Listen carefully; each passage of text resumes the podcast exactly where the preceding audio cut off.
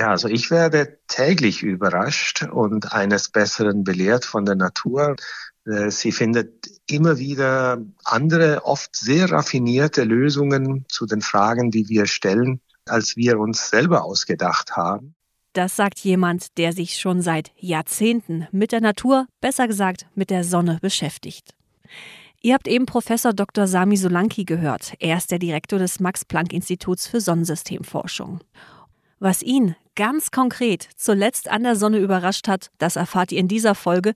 Außerdem habe ich mit ihm am Telefon darüber gesprochen, was die Sonne von anderen Sternen unterscheidet, was eigentlich in ihrem Inneren passiert und wie die Erforschung der Sonne funktioniert. Also, ihr merkt schon, jede Menge Gesprächsstoff. Schön, dass ihr dabei seid. Ich bin Ines und ihr seid schon mittendrin im Podcast.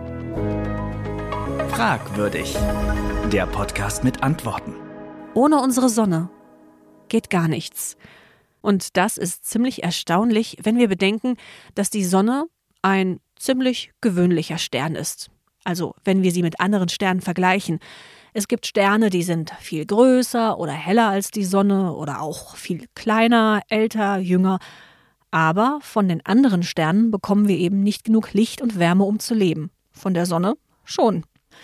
Von ihr stammt die gesamte Energie, die uns von außen erreicht. Höchste Zeit also, diesen gewöhnlichen und für uns trotzdem besonderen Stern etwas besser kennenzulernen. Fangen wir dafür am besten ganz vorne an und fragen uns, was ist eigentlich ein Stern? Also ein Stern ist ein selbstleuchtender Himmelskörper. Äh, selbstleuchten heißt, dass er im Innern genügend Energie produziert, dass er über lange Zeiträume leuchten kann lange heißt hunderte Millionen Jahren bis zehn oder zig Milliarden Jahren, je nach Stern, ähm, sehr viel Strahlung absenden kann, also unvorstellbar viel. Um das zu machen, muss ein Stern eine sehr, sehr effektive Energiequelle haben in seinem Innern. Und das ist die Kernfusion. Die findet in jedem Stern statt, solange der noch lebt. Und das ist auch etwas, was einen Stern dann ausmacht. Der größte Unterschied zwischen der Sonne und anderen Sternen ist ihr Abstand zur Erde. Kein anderer Stern ist so nah bei uns. Gerade einmal, ja, so 150 Millionen Kilometer liegen im Mittel zwischen Sonne und Erde. Klingt gewaltig, ist es auch, aber in kosmischen Maßstäben gesehen, da ist das eigentlich gar nicht so wahnsinnig viel. Nehmen wir an, wir schrumpfen die Sonne auf die Größe einer Orange. In Wirklichkeit hat sie einen Durchmesser von eineinhalb Millionen Kilometer. Wir schrumpfen sie mal auf die Größe einer Orange. Dann wäre die Erde sowas wie ein kleines Staubkörnchen, das in etwa ein Meter Abstand zur Sonne um sie kreist.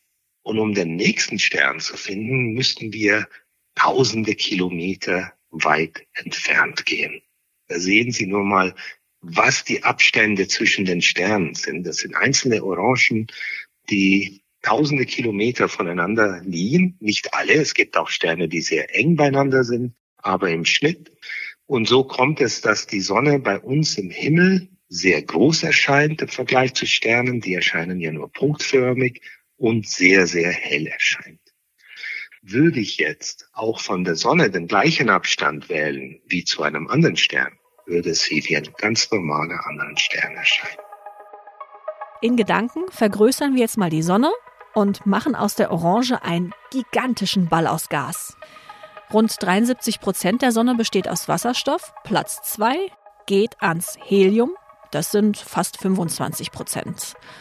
Ja, und wer jetzt mitgerechnet hat, der merkt, da bleibt gar nicht mehr viel übrig. Es gibt tatsächlich noch ein paar andere Elemente in der Sonne, zum Beispiel Sauerstoff, Kohlenstoff, Eisen und noch ein paar andere. Ja, aber jeweils ist davon nicht besonders viel in diesem Gasball drin. Der übrigens wahnsinnig heiß ist. Im Inneren der Sonne sind es 15 Millionen Grad. Ja, 15 Millionen. Die Oberfläche der Sonne, die kommt gerade mal auf 5500 Grad Celsius, also ist quasi schon richtig kühl und frisch da oben. Ihr könnt euch das mit der Sonne übrigens vorstellen wie mit einer Heizung. Also, wir begeben uns in Gedanken in einen riesengroßen Raum und an einer Wand, da ist ein Heizkörper.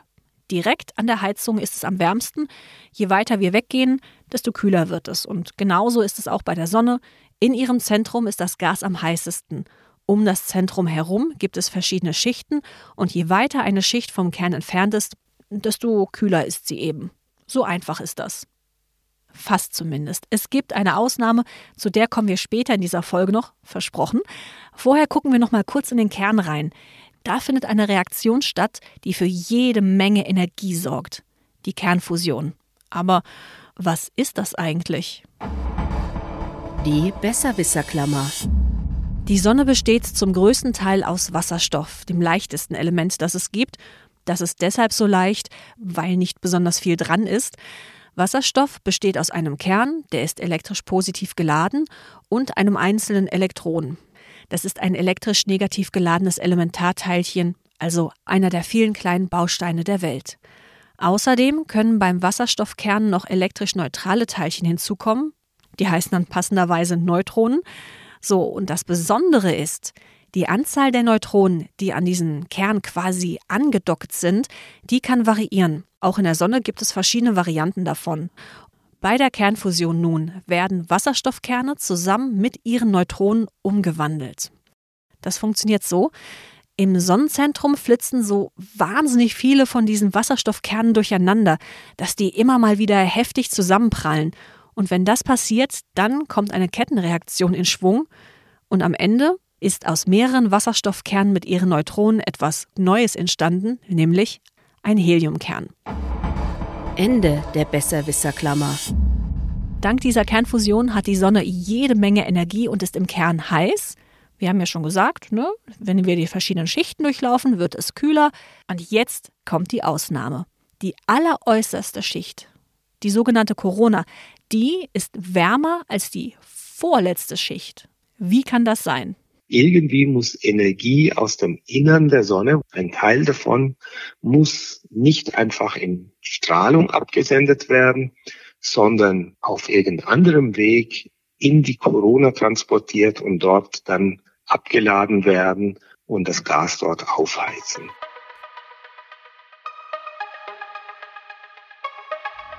Das aufgeheizte Gas in der Corona kühlt aber auch wieder ab. Und zwar ständig weil es seine Energie wieder abstrahlt.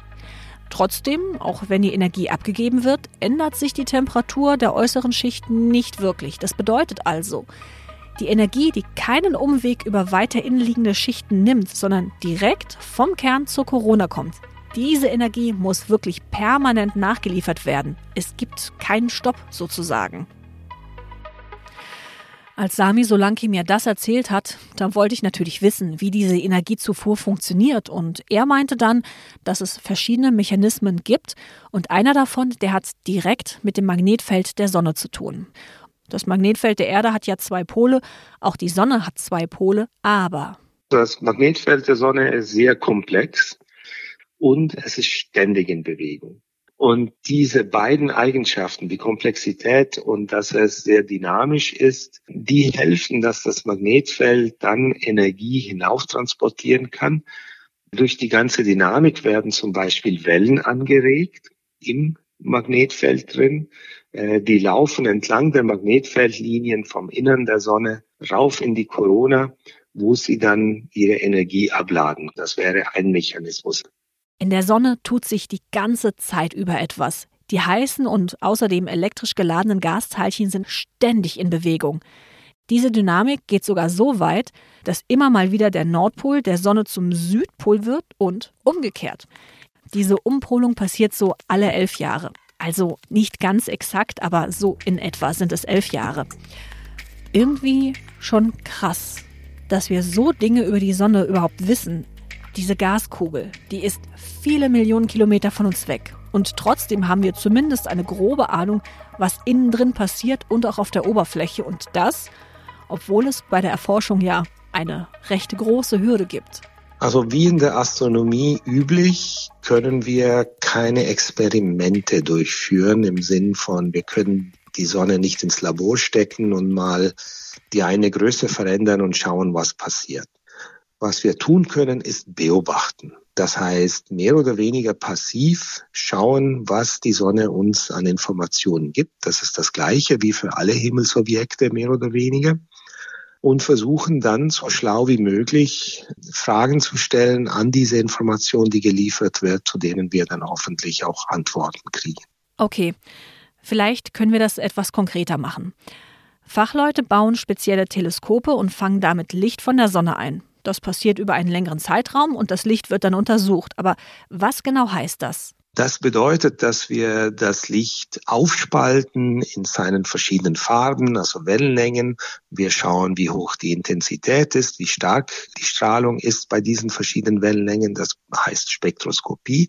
Wir machen Bilder der Oberfläche der Sonne oder der Atmosphäre und schauen, wie sich Sachen dort verändern. Also wir können das filmen. Und wir untersuchen auch die Polarisation. Das ist eine weniger bekannte Eigenschaft des Lichtes.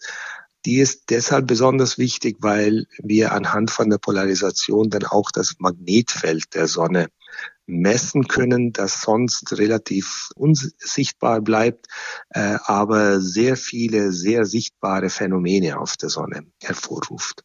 Mithilfe von Teleskopen oder auch inzwischen Sonden, die wir in den Weltraum schießen, mit Hilfe von Berechnungen und Wissen aus Chemie und Physik wissen wir inzwischen schon echt viel über die Sonne. Von ihrem Gewicht, über die Kernfusion in ihrem Inneren bis hin zu dem zyklischen Wechsel der Sonnenpole und so weiter. Eine ganze Menge, oder? Oh, es gibt sehr, sehr viele offene Fragen, in der, äh, was die Sonne angeht. Wir sind immer noch dabei, das Innere der Sonne besser auszuloten.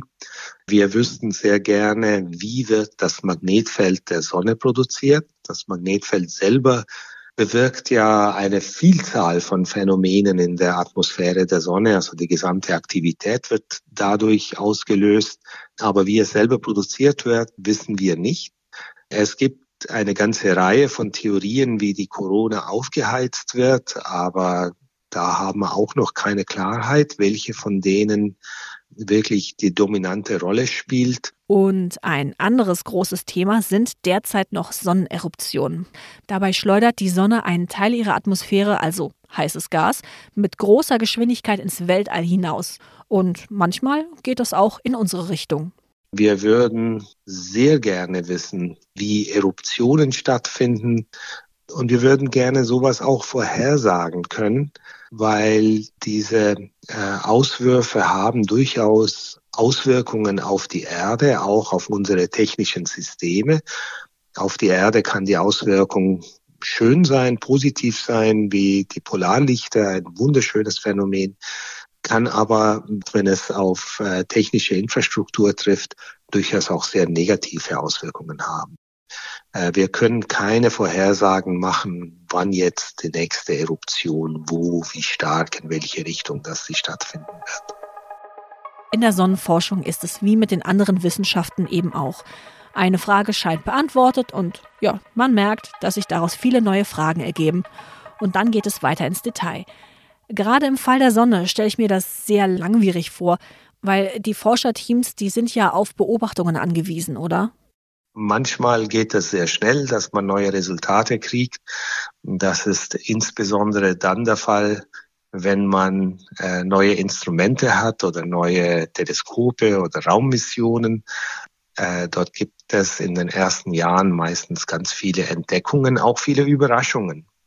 Sachen, die man nicht gedacht hat, wo die Natur das doch anders macht, als wir uns vorgestellt haben. Und das ist dann auch der Punkt, wo man dann manchmal merkt, unsere Vorstellungen waren falsch oder dass wir sogar die falschen Fragen gestellt haben. Und dann zu anderen Zeiten äh, dauert es länger. Was insbesondere sehr lange dauert, ist äh, die Entwicklung der Instrumente einer, einer Raumfahrtmission. Das kann schnell in die Jahrzehnte gehen. Wie gesagt, wenn sie dann fliegt und die neuen Daten kommen, dann kann man auch sehr schnell neue Einsichten gewinnen.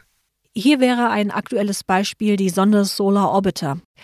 Im Februar 2020 ist die gestartet und mittlerweile umkreist sie die Sonne. Das Ganze ist ein gemeinsames Projekt der Europäischen Weltraumagentur ESA und von der NASA und auch das Max-Planck-Institut für Sonnensystemforschung, dem Institut, dem auch Sami Solanki angehört, Das ist auch an der Mission beteiligt. Wenn alles gut läuft, kreist die Sonde Solar Orbiter noch einige Jahre um die Sonne und die Hoffnung ist, dass wir nach der Mission einfach viel mehr über die Sonne wissen als zuvor. Bislang scheint das auch ganz gut zu klappen. Eine der bisherigen Entdeckungen von Solar Orbiter hat ihn sogar ziemlich überrascht, sagt Sami Solanki. Eine der Entdeckungen, die sie gemacht hat, sind sogenannte Campfires. Die sind kleine Aufhellungen in der Corona der Sonne, also in der, Eis, in der äußeren heißen Atmosphäre der Sonne.